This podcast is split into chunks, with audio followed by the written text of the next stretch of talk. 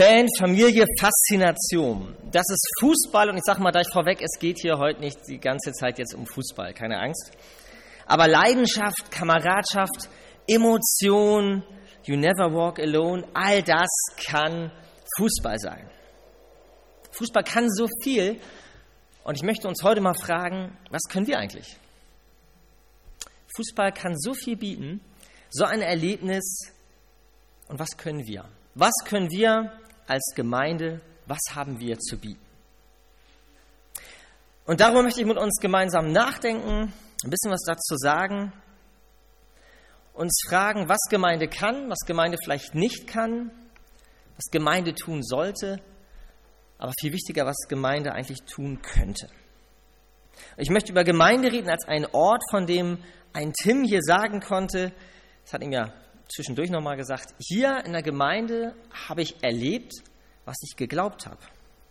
Ich bin willkommen, ich bin wieder willkommen, ich wurde erwartet, ich bin ein Stück angenommen und ich bin wieder zu Hause.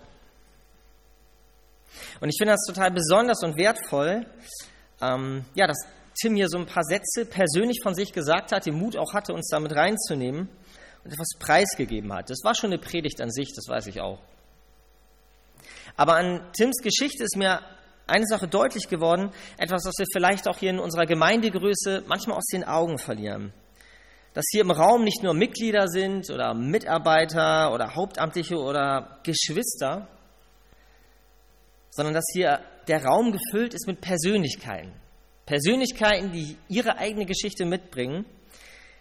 Und jeder von euch, jeder von Ihnen wäre es wert, hier vorne zu stehen und seine Geschichte erzählen zu dürfen. Und dazu habe ich uns mal was mitgebracht.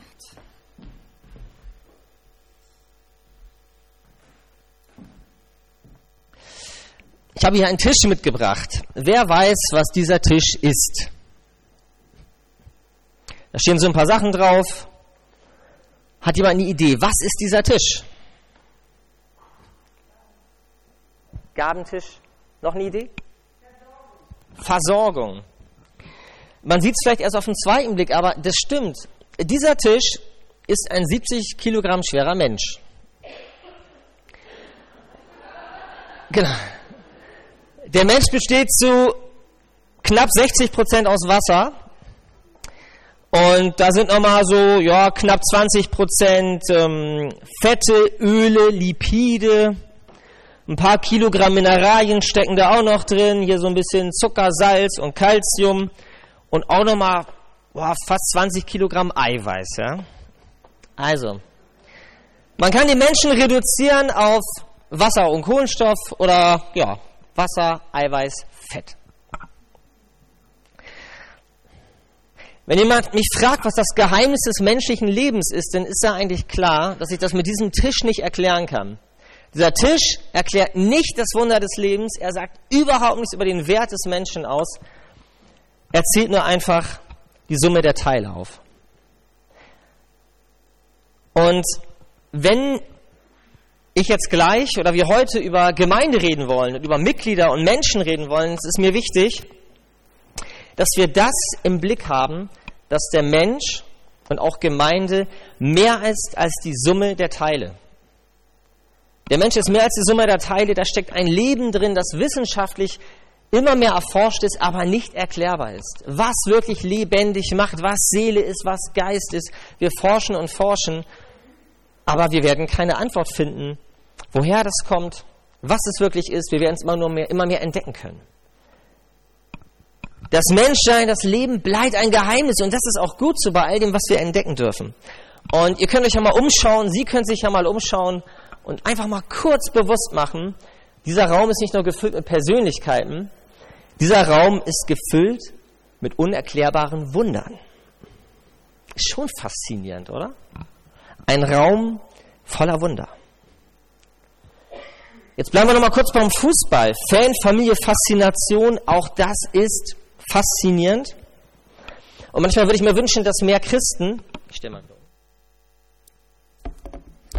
Manchmal würde ich mir wünschen, dass mehr Christen so fasziniert und leidenschaftlich den äh, Glauben feiern, wie sie zum Beispiel die Niederlage von RB Leipzig feiern können. Alle verbindet beim Sport das eine. Und das muss man einfach sagen, so toll Fußball auch ist, und es ist jetzt überhaupt nichts gegen Fußball. Fußball ist faszinierend, aber das Phänomen Fußball ist letztendlich erklärbar. Fußball ist erklärbar. Psychologisch erklärbar, soziologisch erklärbar und letztendlich auch theologisch erklärbar. Warum Fußball als Faszination funktioniert. Und alle beim Fußball verbindet letztendlich eine Interessensgemeinschaft. Alle verbindet der runde Ball. Und jeder sucht im Fußball, und das ist ja austauschbar mit anderen Sachen, die mich begeistern, sucht er etwas anderes. Die einen suchen im Fußball den Erfolg der Mannschaft, der sich auch psychologisch bewiesen überträgt, das Euphoriegefühl auf Familie und Beruf. Das ist bei Niederlagen leider genauso. Der andere sucht einfach den Sport, ihn fasziniert das, das Physische im Sport, das Technische. Der andere nutzt natürlich auch den Fußball und das Ganze drumherum als Ventil, manchmal auch für Frust, manchmal auch für Gewalt, manchmal auch für Lust. Man kann ja so herrlich meckern beim Fußball. Ich darf ja gar nicht mitspielen, selbst wenn ich wollte. Also bleibt mir nichts anderes übrig, als einfach nur da zuzugucken und zu sagen, was ich denn besser machen würde. Manch einer sucht die Anonymität im Fußball. Hier kennt mich keiner. Ich bin nicht Chef, ich bin nicht Angestellter, ich bin nicht Familienvater. Ich bin ein Stück frei. Ich habe endlich Feierabend. Manch einer sucht das Religiöse. Definitiv ist bewiesen, Fußball hat religiöse Strukturen, da gibt es eine Opfermentalität, da gibt es einen Personenkult. Muss man hier nur mal gucken, was für gruselige Tätowierungen sich manche eingefleischte Fans da von irgendwelchen Spielern Porträts auf die Arme oder Wade machen. Also Fußball hat etwas Anbetendes. Da ist eine Sehnsucht drin nach einem Mittelpunkt im Leben. Und natürlich die Sehnsucht nach Gemeinschaft. Und Fußball macht ein Stück weit, wer das im Stadion erlebt, und Stadion ist was Tolles, finde ich ein tolles Erlebnis, Fußball macht ein Stück weit gleich grenzüberschreitend, milieuüberschreitend, gesellschaftsüberschreitend. Wie eine große Familie, sagen ja auch viele. You never walk alone. Ich darf auch dazugehören. Und das funktioniert und das fasziniert. Und ganz ehrlich, das ist auch total gut so. Also ich will überhaupt nicht gegen Fußball meckern. Ich glaube, wir brauchen sowas. Das ist schön. Wir haben ja immer nicht so viel zu lachen und äh, wir leben in ernsten Zeiten, hören wir ja immer wieder. Und das ist gut, auch einfach das Leben so schmecken und erleben zu dürfen. Aber machen wir uns mal nichts vor, bevor der eine oder andere den Kopf schüttelt über diese Fußballfans. Fast alles davon, was ich gerade aufgezählt habe, oder sehr viel davon, das läuft bei uns in Gemeinde doch gar nicht anders. Es läuft nicht mal groß anders und es läuft nicht mal groß besser. Auch Gemeinde funktioniert und ganz viel, was bei uns in Gemeinde funktioniert, das ist auch einfach erklärbar. Wir sind ein Religionsverein. Wir sind auch ein Verein. Das steht sogar in unserer Satzung. Wir sind die Evangelie, die Gemeinschaft Barm steht im wir sind der oh so, wir sind Gemeinschaft Barmschaft im Verband äh, nochmal. Ich benutze das so sehr. Genau, wir sind die Gemeinschaft Barmstedt, genau. Die Gemeinschaft in der evangelischen Kirche in Schleswig-Holstein, e.V., e.V. eingetragener Verein. So, jetzt haben wir es. Also, wir sind Gemeinschaft in der evangelischen Kirche, eingetragener Verein. Wir sind ein Religionsverein. Und ich habe am Anfang gesagt, ich glaube, der Mensch ist mehr als die Summe seiner Teile und im Menschen steckt ein Wunder und ich glaube, in Gemeinde steckt ein Wunder. Und trotzdem dürfen wir einmal kurz innehalten und auch darauf gucken und sagen, ja, auch Gemeinde funktioniert und tickt ähnlich wie so ein Verein. Auch wir sind eine Interessensgemeinschaft. Und das definiert ja ein Fan, haben wir auch gehört in dieser komplizierten, langen Ausführung. Ein Fan hat ein leidenschaftliches Interesse an jemandem. Oder an etwas vielmehr. Und deswegen kann ich gleich mal fragen, mein Glaube, ja, glaube ich an etwas oder glaube ich an jemanden?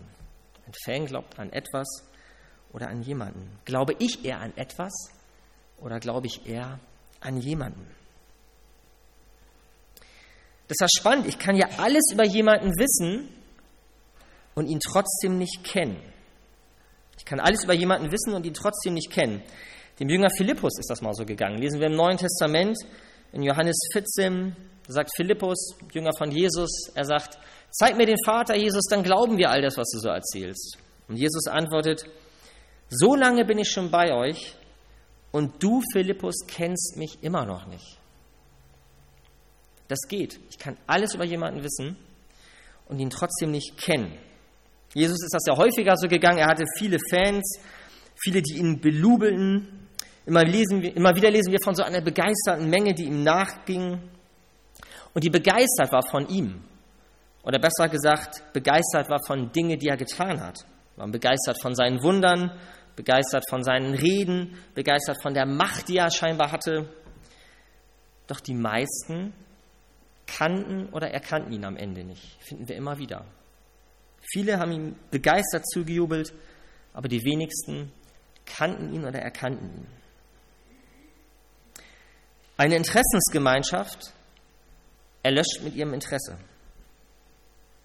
Und stellen wir uns jetzt mal vor, jemand würde sagen, ich bin jetzt kein Fan von Dortmund mehr, aber Dortmund ist immer noch ein Fan von mir. Das würde überhaupt keinen Sinn machen. Tim hat es ja auch schon gesagt. In dem Moment, wo ich so einen Club verlasse, wo ich kein Fan mehr bin, da bin ich raus aus dieser Gemeinschaft.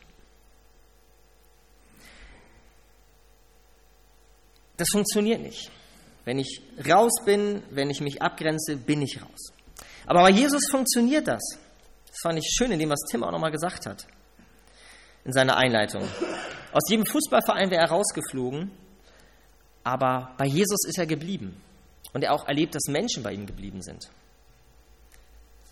Gemeinde ist mehr als eine Interessensgemeinschaft. Gemeinde ist eine Lebensgemeinschaft. Eine Lebensgemeinschaft und ein anderes Wort für Lebensgemeinschaft ist Familie. Gemeinde ist eine Familie. Boah, das ist ein Riesenwort, ich weiß. Manch einer denkt jetzt so ein bisschen, oh, also Familie sucht man sich ja nie aus, aber genau, wir kommen in der Gemeinde, die haben uns ja auch nicht ausgesucht. Gemeinde als Familie.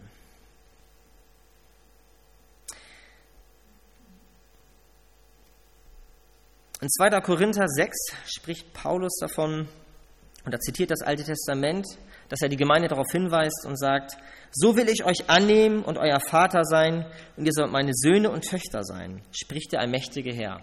Finden wir fünf, sechs Mal im Alten Testament. Dass es Gott wichtig ist, dass er reinspricht zu seinem Volk, und das dürfen wir im Neuen Testament wieder so hören. Sein Volk, wir als Gemeinde, sind seine Söhne und Töchter. Dieses Bild von Gemeinde, von christlicher Gemeinschaft als Familie, das ist nicht irgendwie reingedeutet worden, das hat Gott selber aufgegriffen. Wir sind Töchter und Söhne. Und gerade in Gemeinschaftskreisen, nochmal im Vergleich zur Volkskirche, in Gemeinschaftskreisen ist es ja auch biologisch so, dass hier ganz viel Familie ist. Das ist ja immer wieder spannend, vielleicht ganz manchmal auch fast ein bisschen ernüchternd, aber einfach auch toll, wie weit die familiären Verzweigungen hier gehen. Hier ist ganz viel biologische Familie auch. Familie durch Verwandtschaft. Und das ist was ganz Besonderes. Familie ist auch immer eine Schutzgemeinschaft. Das kann man zum Beispiel in Island sehen. Da war ja vor ein paar Monaten groß in den, in den Medien diese, diese Schlagzeile, warum ist die Kriminalitätsrate in Island so gering? Da gibt es fast nur Einheimische und jeder ist mit jedem verwandt. Das sagen die Isländer selber. Hier kennt jeder jeden und fast jeder ist irgendwie verwandt. Und da, wo man sich kennt, da entsteht auch immer ein Schutzraum. Das ist in Gemeinde genauso. Aber was macht denn jetzt Familie aus, unabhängig davon, ob ich biologisch mit jemandem verwandt bin? Und das heißt, Gemeinde ist ein Stück Familie. Dann frage ich, was ist denn das Besondere an Familie, außer dass ich mit jemandem verwandt bin? Es ist die Intimität. Und Intimität nicht sexuell verstanden, sondern Intimität als Zustand tiefster Vertrautheit. Das ist die Definition von Familie. Intimität als Zustand tiefster Vertrautheit. Eine verlässliche, aber auch verletzliche Lebensgemeinschaft. Ein Haus ohne private Räume, weil eigentlich alles privat ist. Und ich möchte in diesem Zusammenhang kurz mal über das Wort Gast oder Gäste was sagen. Das ist immer so der Klassiker auf, einer, auf irgendeiner Familienfeier. Irgendjemand steht da so vom Weib und sagt, wer ist denn der da hinten? Gehört er eigentlich zur Familie? Nee, ist nur ein Gast oder nee, ist nur ein Freund. Also schwenkt ja immer so das nur mit. Und ich erinnere mich an äh, Bekannte von uns, die sind ähm, Missionare im Jemen gewesen und haben da über Jahre ganz tolle Beziehungsarbeit gemacht, durften ja auch nicht offiziell als Missionare dahin. Und sie haben über Jahre auch Kontakt zu einer Familie aufgebaut, auch eine freundschaftliche Beziehung. Und gerade die Frau hatte da so eine andere Frau im Blick und eine Einheimische. Und das wurde einfach mehr, da ist was gewachsen. Und sie hatte erzählt, ich glaube, nach fünf, sechs Jahren waren sie da zu Besuch zum Essen eingeladen, kamen dahin. Der Mann war oben im ersten Stock und sie kommen da an. Und dann hört sie, wie die Frau sagt: Ah, schön, dass ihr da seid. Ich gehe mal kurz hoch und sagt, dass ihr da seid. Und dann geht sie die Treppe hoch. Und dann hört die Missionarin, wie die Frau oben sagt, ähm, fragt der Mann, ja, wer ist denn gerade gekommen? Und dann sagt sie, die Ausländer. Die Ausländer sind da. Die Fremden. Foreigners, also Foreigners, das englische Wort. Die Fremdlinge im Grunde. Das war bestimmt nicht böse gemeint. Die Frau wusste nicht, dass die Missionarin hört und auch in der Sprache, dass sie das versteht, hat nicht dran gedacht. Aber das war so hart nach Jahren. Du baust eine Beziehung auf und du denkst, es ist doch, wir besuchen heute Freunde. Und dann kriegst du mal eben mit, wie nah du eigentlich bist. Du bist der Fremde geblieben, der Fremdling.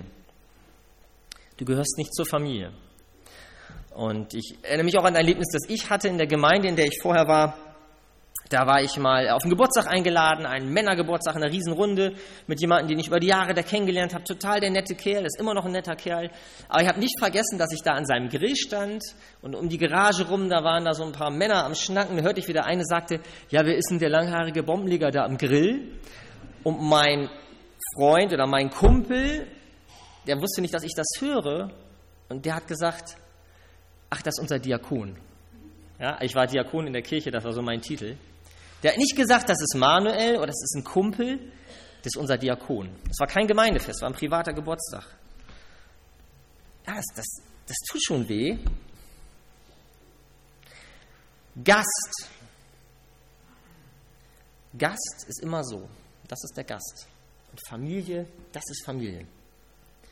Wir haben das Gästezimmer, wir haben das Gästeklo, wir haben die Gästezahnbürste, wir haben das Gästehandtuch, ja. Und das klingt alles so nett, so typisch deutsch und höflich und tolle Willkommenskultur, ja. Alles für die Gäste. Aber im Grunde ist Gast auch ein Ausdruck von Distanz.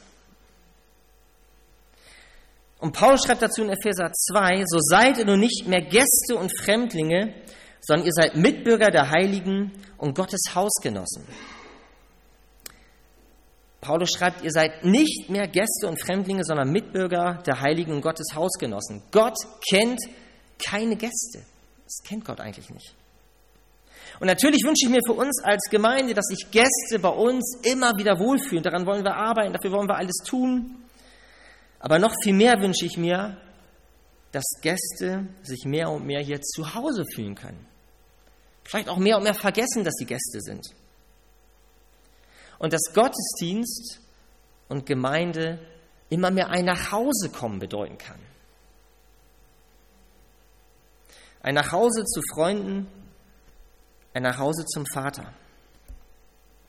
Ich habe einen Freund in Süddeutschland, der hat vor vielen Jahren schon eine Asyl- und Flüchtlingscafé-Arbeit da gegründet unser christlicher Verein, der hat ein Motto, damit aus Fremden Freunde werden. Boah. Und die leben das sogar, mit allen Höhen und Tiefen. Ein ganz starkes Motto. Nicht nur Willkommenskultur, sondern unser Ziel ist, dass aus Fremden Freunde werden. Ich wünsche mir, dass aus unseren Gästen Freunde werden können. Aber ich glaube, dafür muss man manche Gästezimmer vielleicht zu Wohnzimmer umbauen. Und deshalb möchte ich uns jetzt mal fragen, ein jeden für sich, wo sind bei mir Gästezimmer? Wo habe ich vielleicht äußerlich, aber auch gerade innerlich in meinem Herzen Gästezimmer eingerichtet? Räume, in denen ich Menschen willkommen heiße und sie gleichzeitig auf Abstand halten kann. Wie ein bisschen liebevolle Quarantäne. Ein Stück aussperren und doch das Gefühl haben, dass ich offen bin. Und es ist klar, es geht hier überhaupt nicht darum, dass wir mit jedem, jeder bester Freund sein muss. Also, das muss ich jetzt auch nochmal kurz sagen. Gott gönnt uns das Recht auf Sympathie, auf Wellenlänge, auf Freundschaften. Ich sage jetzt einen, also einen harten Satz. Nur weil wir Geschwister am Glauben sind, müssen wir nicht alle beste Freunde sein. Das ist wirklich okay.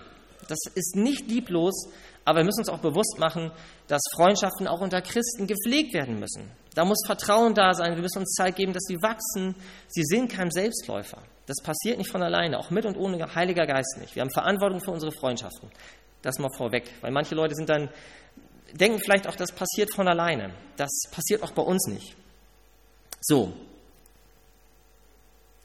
aber wenn wir als Gemeinde wachsen wollen, und das ist mein Plädoyer für heute auch, wenn wir als Gemeinde wachsen wollen, gesund, liebevoll, lebendig wachsen wollen, dann müssen wir vielleicht Zimmer hergeben, auch in uns.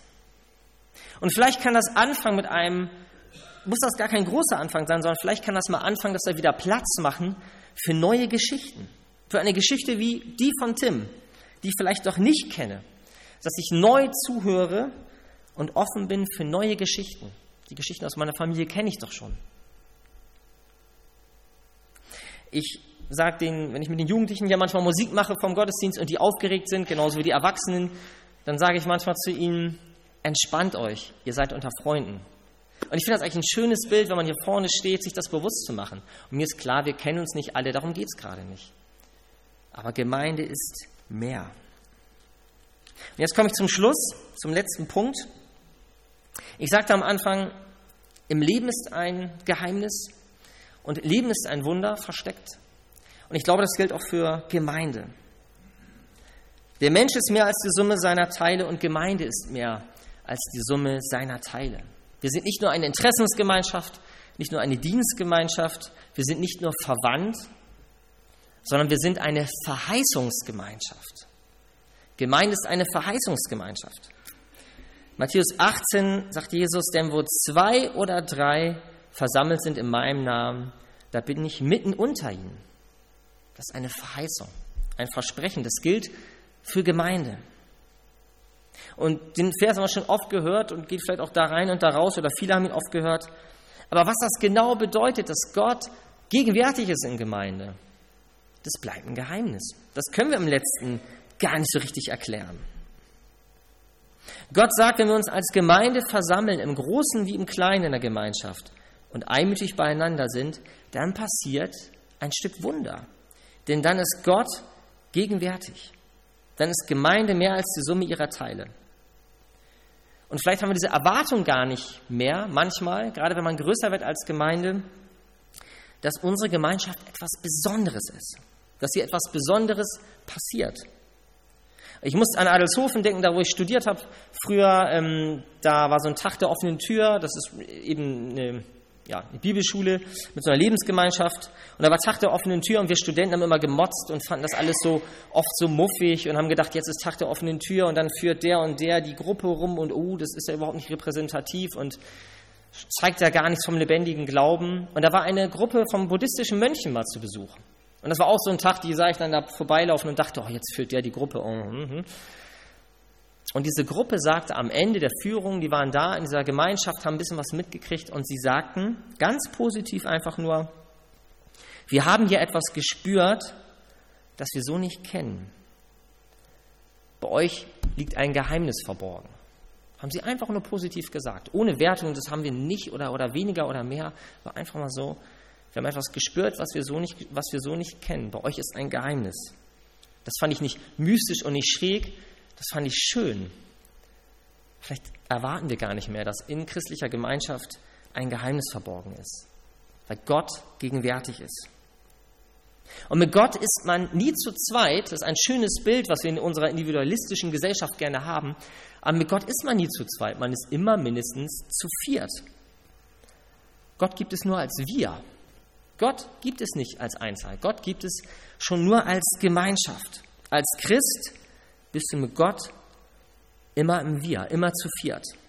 Gott sagt gleich am Anfang der Bibel auf der ersten Seite, lass uns Menschen machen. Ein Ebenbild, das uns gleich sei.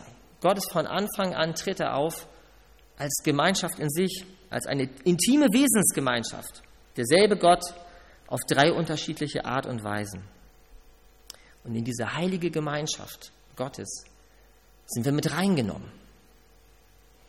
Wie in eine Familie. Wenn ich mit Gott unterwegs bin, bin ich nicht nur in, einer Vater, in einem Vater-Kind-Verhältnis. Ich bin drin in einer Familie, in einer Gemeinschaft. Und Gott beruft nicht nur Mose, er beruft gleich ein ganzes Volk. Jesus beruft nicht nur ein Jünger, er beruft einen Freundeskreis. Es heißt Vater unser, das beten wir nachher, und nicht Vater mein. Der Missionsauftrag heißt, gehet hin und nicht du, geh dahin, du nicht. Wir feiern das Abendmahl. Eines der letzten Sachen, die Jesus uns mitgegeben hat, bleibt in dieser Gemeinschaft, weil da ein Geheimnis drin liegt, das nicht fassbar ist.